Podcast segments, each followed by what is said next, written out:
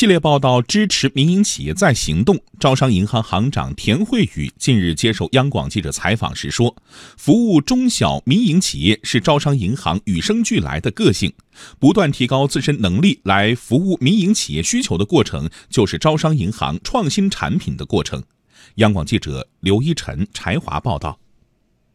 一九八七年，招商银行在深圳蛇口成立，成为中国境内第一家完全由企业法人持股的股份制商业银行。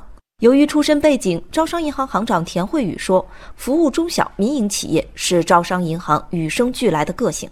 招商银行因为出身之日起，根据自身资源禀赋，某种意义上，当时你只有把眼光更多的投向中小企业和民营企业。往往这个企业跟人一样，企业也会慢慢形成自己的个性。企业的时间越长，它的特色就越鲜明。”截至目前，招商银行民营企业的贷款占比达到百分之四十二点七。在此基础上，今年以来，民营企业贷款的增速继续高于其他各项贷款的增速。截至九月末，招商银行三季度普惠型小微企业贷款同比增速达到百分之十三。田慧宇坦言，银行对民营企业亲和力不足的背后，是银行不敢做、不愿做、不会做。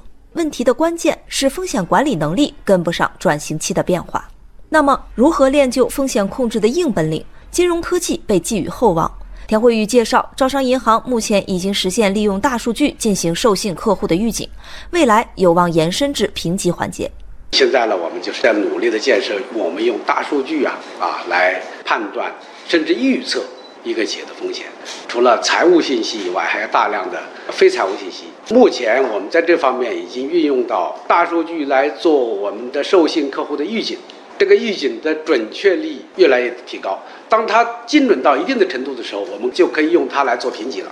田慧宇表示，正因为要不断提高自身能力来适应民营企业的需求，服务民营企业的过程也成为了招商银行创新产品的过程，而未来这样的路径还将延续下去。